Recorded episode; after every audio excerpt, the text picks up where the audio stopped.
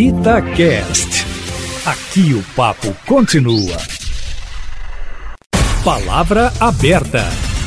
Brasil mergulhado numa profunda crise econômica agravada pela pandemia vê aumentar o drama das famílias mais pobres, especialmente aquelas que vivem nas ruas. Com isso, ganha mais destaque uma discussão até polêmica. É certo ou errado dar esmola? Para debater o assunto, Palavra Aberta está recebendo agora a desembargadora da Quarta Câmara Criminal do Tribunal de Justiça, superintendente da Coordenadoria da Infância e Juventude do TJ, Valéria Rodrigues. Doutora Valéria, bom dia para a senhora. Obrigada pela presença. Bom dia, bom dia a todos os ouvintes da Rádio Tachá. É um prazer estar aqui com vocês. Estamos recebendo também a socióloga, professora do Departamento de Ciências Sociais da PUC Minas, Andréa Santos. Andréa, bom dia, obrigado pela presença. Obrigada, obrigada ah, pela participação e bom dia, ouvintes. Vamos começar ouvindo a doutora Valéria. Doutora Valéria, como é que a senhora analisa esse cenário? Que crítica que a senhora pode construir sobre a presença agora maior diante da nossa crise econômica, acentuada pela pandemia da Covid-19, de pessoas nas ruas pedindo ajuda, inclusive em dinheiro, não só adultos como crianças também?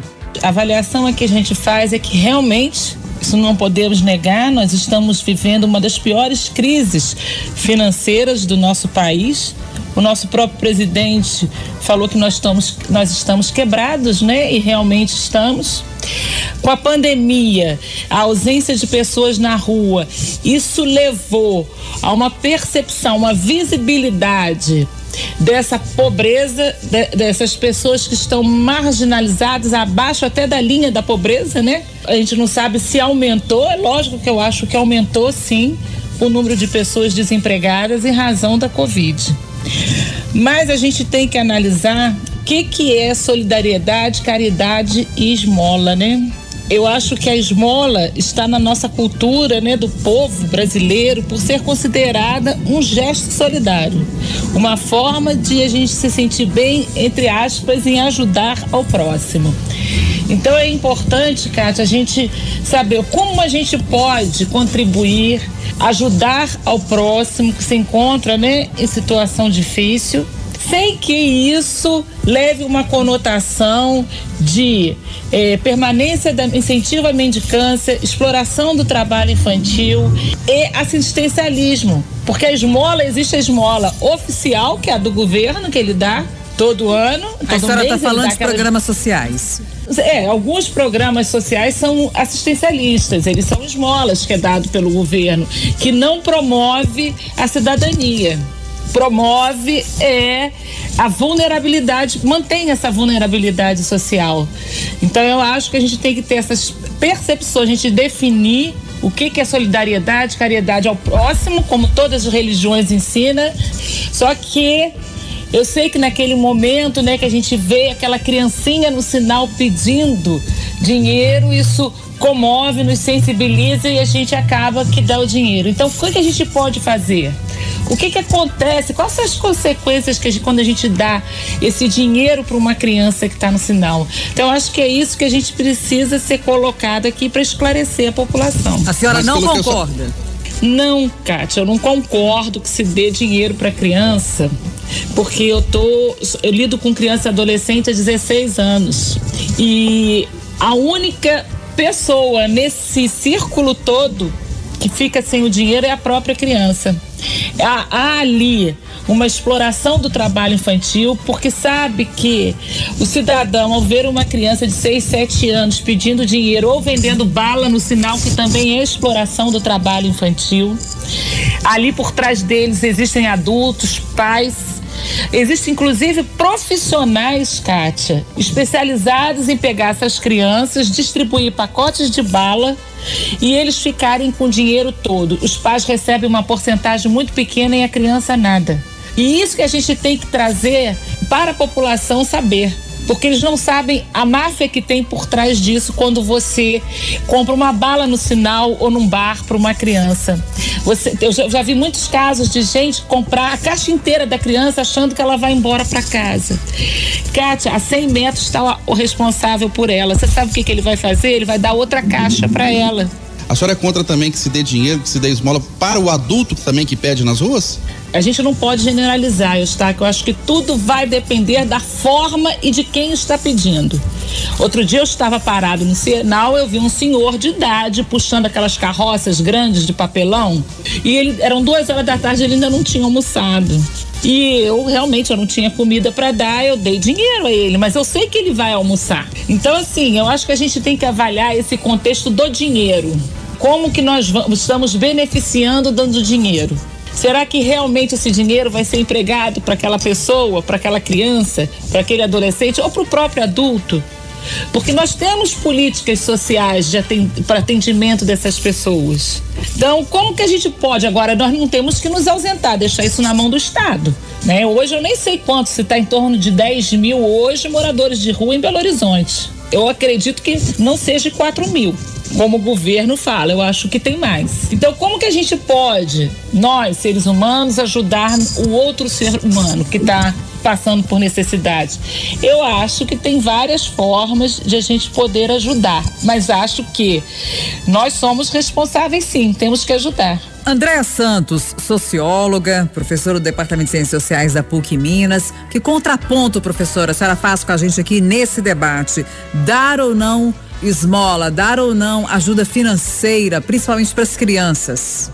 É, Kátia e ouvintes e Eustáquio, vamos lá, e, e doutora Valéria. É, tem alguns pontos que a gente precisa de elencar dentro dessas discussões. Um, a, a, a doutora Valéria ela aponta muito bem que é o trabalho infantil e as consequências nefastas de alguns adultos em relação a essa forma de lidar com as crianças em forma de aproveito próprio e de criar ali um, um trabalho infantil que é irregular, que é combatido desde quando a gente criou uma política, uma lei que tem como objetivo proteção da criança, que é o Estatuto da Criança e Adolescente, e que é radicalmente contra esse processo de é, trabalho infantil, de exploração da mão de obra, de colocar as crianças em vulnerabilidade no espaço da rua. Né? Então, dentro desse contexto, há uma atuação que precisa ser feita pelo Estado. Né? Então, a população civil ela é envolvida emocionalmente dentro desse contexto, quando vê a criança no sinal, ou vê a criança sendo utilizada ali como um recurso para ganhar dinheiro para adultos, né? fora da escola, fora das garantias de direitos, fora do trabalho efetivo é, social que deve ser feito para que ela possa crescer em segurança. Então, nesse aspecto, é, não há um contraponto, há uma concordância com a doutora Valéria no sentido de poder ali combater um problema social inerente e persistente na nossa sociedade. Nós não queremos conviver com esse tipo de é, situação. Uma outra questão é o momento pelo qual nós estamos passando mundialmente, não é um problema específico do Brasil, é um problema mundial, que é a questão da Covid-19, uma pandemia, que mais uma vez o Estado se escusa de fazer um trabalho mais efetivo. Né? Eu falo efetivo no sentido de, de uma manutenção, por exemplo, ou de um controle é, estatístico, quantitativo, de saber efetivamente Quantas pessoas estão hoje na rua precisando de uma proteção do Estado, ainda que momentânea, para que elas possam se reorganizar? Isso não é feito só no país, isso é feito em outros estados também, em outros países, mas aqui a gente tem uma certa negligência nessa atuação. Então a gente de fato vê um aumento em áreas de circulação é, da cidade de pessoas que estão pedindo hora para comer hora para poder é, ter suas contas básicas, porque ainda não estão na rua, mas querem dinheiro para pagar um gás, para poder continuar é, na, na, luta cotidiana que é de todos nós, né? Que são pessoas que tão logo seja rearticulado essa é, essa economia ela pode voltar ao mercado de trabalho, se re, reaver dentro desse contexto é, social, que é óbvio, né? As pessoas não levantam pela manhã né, fazem um, uma espreguiçada assim básica e falam, ah, hoje eu vou pedir porque é a melhor coisa que eu quero é, fazer na minha vida. As pessoas têm dignidade, né? Então, assim, tem pessoas que agem de má fé, mas na maioria das vezes você encontra pessoas com dificuldades reais e distinguir isso no meio da sociedade é muito mais complexo. Quando a gente fala da atuação do Estado numa política pública é, ampla de inserção das pessoas e de acolhimento, ela precisa de ser feita dentro dos critérios de estabelecimento de uma política que encaminhe direcione essas pessoas dentro dessas duas circunstâncias. Né? Então, há políticas públicas que podem ser encaminhadas dentro desse, é, desses dois processos, da criança, tá? E dentro do processo de, de, pandemia que nós estamos vivenciando. Professora, a senhora está se referindo, pelo que a gente está compreendendo, aos programas assistenciais, às ajudas por parte do governo a determinados benefícios para essa camada da população. Mas uma situação real do nosso cotidiano, uma criança pedindo dinheiro no sinal de trânsito, a senhora dá ou não? A senhora concorda ou não? eu dou. Se for bala, eu não compro. Eu não compro mesmo. Mas assim, se for uma situação de estar tá precisando de um, não dinheiro, mas alguma é, bem que eu possa comprar e prover, eu faço, não apenas para crianças, mas também para adulto. O dinheiro a senhora não dá? Não, eu ajudo com o que está sendo pedido. Eu estou com fome, eu compro comida. É, eu estou precisando de material escolar. Eu faço, eu levo na casa, eu procuro saber quais são as condições e eu levo dentro daquela, daquele pedido. Comprar bala no sinal eu não compro, principalmente de crianças e adolescentes né? Que eu acho que aí você está realmente contribuindo com o trabalho infantil. O lugar de criança é na escola, né? Então a gente precisa de pensar nessas condições e eu ajudo com bem material solicitado, não com dinheiro é, é, dado exclusivamente para as crianças. Agora, voltando a palavra para a desembargadora Valéria Rodrigues, como é que a gente pode, nesse contexto todo do Brasil, doutora, separar, diferenciar solidariedade por meio de entidades beneficentes de assistencialismo? Então, Eustáquio, isso que eu acho uma coisa importante. Eu acho que ficou bem claro, assim, tanto a posição minha como da professora Andréia, de que para crianças e adolescentes não devemos, mesmo que isso eu sei, nós somos seres humanos, a gente se comove com aquelas carinhas lindas pedindo dinheiro, que evitemos porque eu, eu, acho que a gente não tem que ter uma regra, sabe, Staff? Não dar, não fazer. Isso daí, para mim, não, não, funciona. Eu acho que eu, eu, eu, como magistrado, eu tenho uma regra na minha cabeça que cada caso é um caso. Nós não podemos padronizar nossas ações. Então eu acho o seguinte, nós temos que avaliar, eu sei que nós temos sentimentos de ver essas crianças, mas eu preciso que os ouvintes entendam que infelizmente essas crianças estão ali sendo exploradas e aquele dinheiro que é entregue na mão delas não vão ficar para elas. Por exemplo, se eu pegar uma criança dessa na rua, você sabia que atrás de uma árvore a mãe está esperando? Passa uma Kombi do juizado da infância, recolhendo essas crianças, né? Porque elas estão fora da escola, elas estão em situação de vulnerabilidade. Então vamos lá, a justiça vai da infância, vai é, recolher essas crianças é, e não é política higienista, em momento algum nós estamos falando isso, porque a gente vai dar a ela, vai garantir a ela os direitos delas estão sendo violados na naquele momento. E quando um direito de uma criança e adolescente está sendo violado, cabe à justiça intervir. Então a gente intervém para promover aquela criança, adolescente, os direitos dela. Então é isso que eu peço. Se a gente fizer isso, na mesma hora, Eustáquio, o pai e a mãe aparecem. Lógico que eles vão ser encaminhados para a justiça porque eles estão cometendo é, ilícito ao fazer a exploração daquela criança, isso é previsto crime lei, mas é isso que eu peço à população, é difícil, porque é uma questão cultural nossa, desde a época de colônia que a gente tem essa cultura.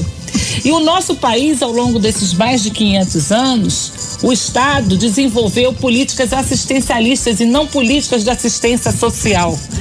São políticas voltadas para a promoção do voto. Então, eu posso citar aqui vários programas é, do Estado que a gente vê que ao invés de ele incentivar a cidadania, a promoção dos direitos, eles incentivam é, a não produção de nada. E isso eu falo porque eu tô eu fiquei 15 anos numa vara julgando adolescentes infratores, conversando com mães que é, se beneficiam de programas e eu posso dar exemplo, Bolsa Família, Bolsa Escola, onde as crianças não estão na escola, não tem um controle do Estado. Eu não sou contra esses programas. Eu acho que desemprego, Bolsa Família, Bolsa Escola são benefícios têm que ser dados a quem precisa. Só que o nosso Estado não controla isso. E eu conheço milhares de crianças e adolescentes que estão fora da escola e a mãe recebendo Bolsa Família.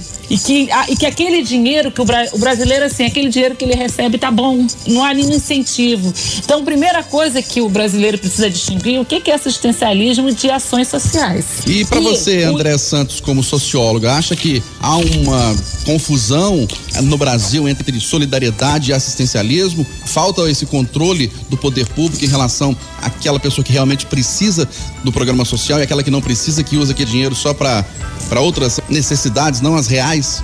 É, eu, que eu acho que a confusão ela existe sim entre assistencialismo e política social, política pública. É uma temática a qual nós, nas ciências sociais, temos muito cuidado, né, e muitos trabalhos já publicados, levantamento de dados mais sistemáticos para que a gente possa entender é, o valor, né, dessas dessas cifras negras, como a gente costuma dizer, que são os desvios ao, à utilização do programa, né? Então a gente precisa de ter até um certo é, cuidado dentro desse contexto, é, até porque, é, por exemplo, eu vou fazer uma correção na, na, desembargadora, é porque quando ela diz milhares de pessoas às quais ela lida ali cotidianamente, é porque normalmente vão as pessoas que estão longe da norma de, de, política pública, de política social, porque quem anda correto não vai chegar nas instâncias jurídicas e nesse controle é, que precisa de ser feito. Né? A gente concorda dentro desse, desse sentido que essa política precisa de ser melhorada, de, de ser fiscalizado, né? E aí entra um outro dilema também dentro dessa questão do assistencialismo e da solidariedade.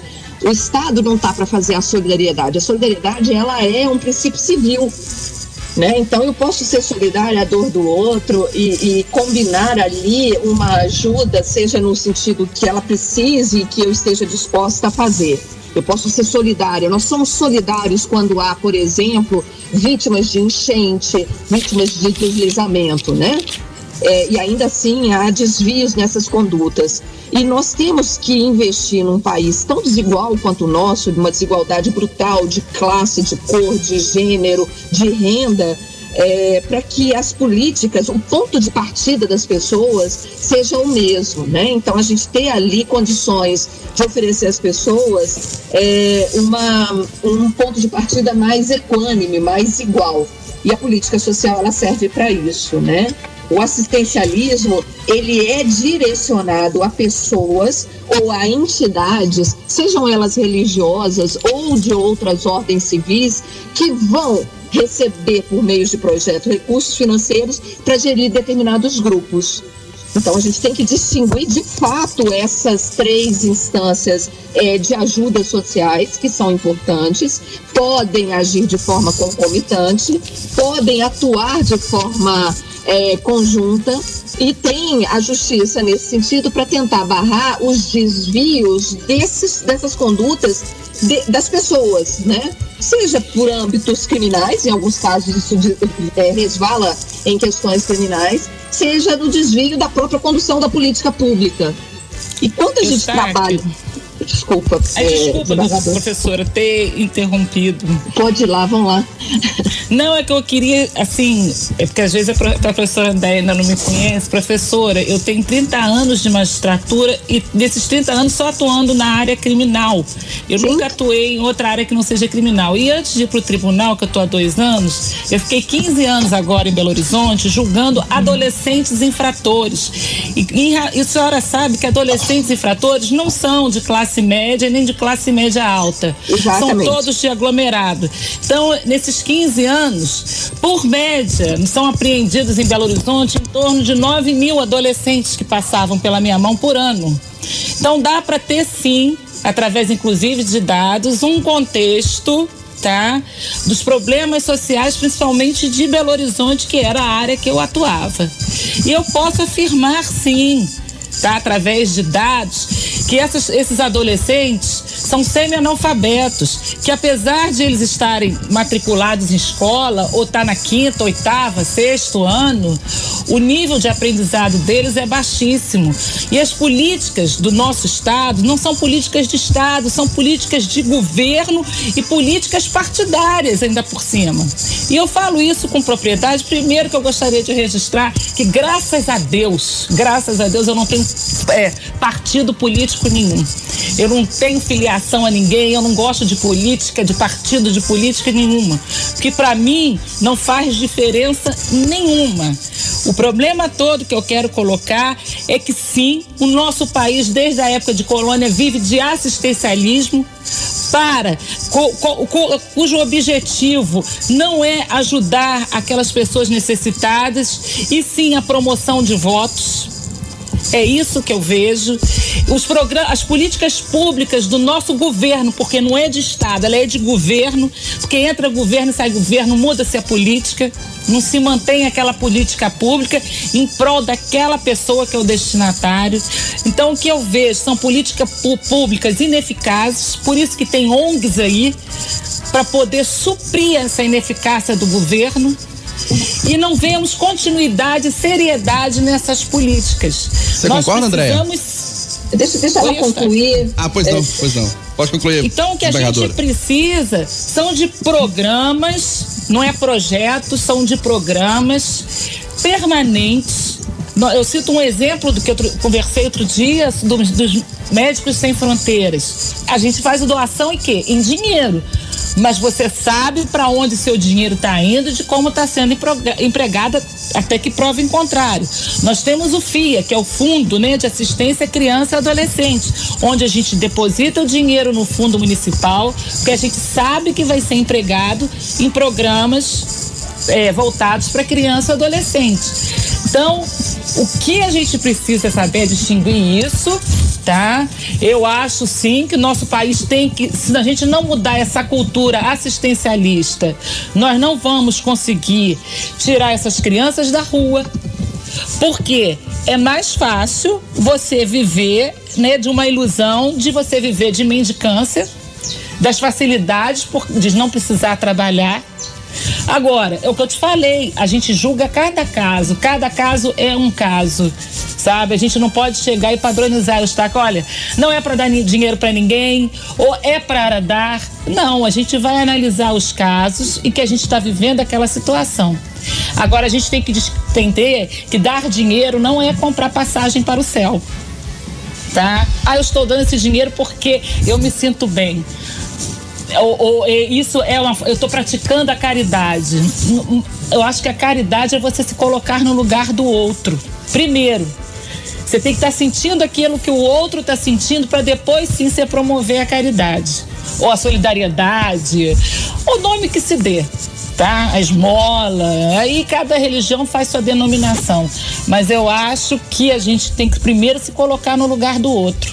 Professor André Santos, pela fala da senhora anteriormente, eu tenho a impressão que a senhora não concorda que o Brasil é um país assistencialista, como disse a desembargadora Valéria Rodrigues. Nós temos, na verdade, ao longo dos últimos anos, assim, desde o processo de redemocratização, e aí eu vou trazer elementos históricos mais recentes, né? A desembargadora está falando desde o processo de colonização, desde o início da nossa formação, é, e nós temos vários processos históricos já, já mais recentes que eu acho que ajudam nessa, nesse contexto do dia de hoje, né? É, a gente tem sim algumas políticas assistenciais, se a gente pega pelo âmbito histórico, a gente vê desde o processo educacional, que foi feito junto aos jesuítas, a equipes é, religiosas, e a gente vem atuando com esses grupos já há algum tempo no nosso país. Quando nós criamos, inclusive, é, a Constituição de 88 e nós trouxemos também o ECA, nós trouxemos outras leis que vão dar garantias e direitos e cidadania né, numa evolução de, de garantia de direitos no nosso país, nós mudamos um pouco a ênfase dentro desse contexto. Então, assim, por exemplo, o próprio Bolsa Família, citado aqui como uma é, política de governo, ela na verdade se consolidou ao longo do tempo como uma política de Estado, porque nós vemos aí diversos partidos políticos, os quais nós estamos é, presentes na, na gestão do nosso país, que vem mantendo essa política, entendendo que essa, essa política ela veio ajudando gerações de pessoas ao longo do tempo. Continuo dizendo, nós temos um longo trabalho ainda para ser feito junto às instâncias de Estado e institucionais de controle dessa política. É uma política que começa no governo do Fernando Henrique Cardoso, nós vamos citar só aqui referencialmente os presidentes, tá? Então ela esteve presente, foi criada pela Ruth Cardoso, esposa dele, né, que, que tinha uma função de primeira dama ali, criou um programa que pudesse tirar as crianças é, de situação de rua. É lógico que não é uma política que faz mágica, tá, gente? Não é um pó mágico que é passado nas crianças e que nas famílias, né? Que a gente hoje sabe, fazendo os estudos em torno do ECA, que não é só a criança, a desembargadora já coloca isso, a gente tem que cuidar, cada caso é um caso, a gente vê muita desestruturação da família. E aí a gente tem todo um contexto de trabalho ao longo do tempo para poder ir pensando como ajustar essa política pública à realidade dessas crianças e dessas famílias.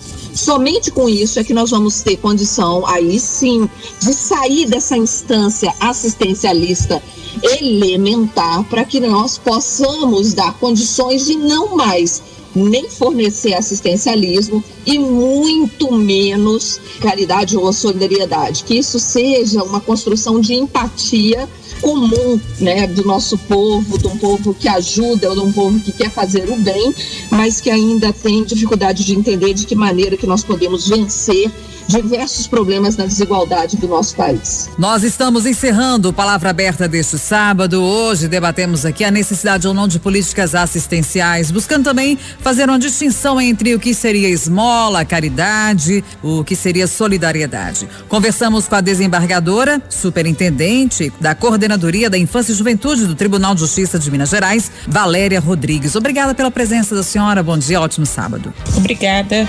Prazer estar com vocês. Recebemos também a socióloga, professora do Departamento de Ciências Sociais da PUC Minas, Andréia Santos. Professora Andréia, obrigado pela sua presença, um ótimo fim de semana. Obrigada, um bom final de semana para todos, Eustáquio. Obrigada. Obrigada, obrigada, Kátia.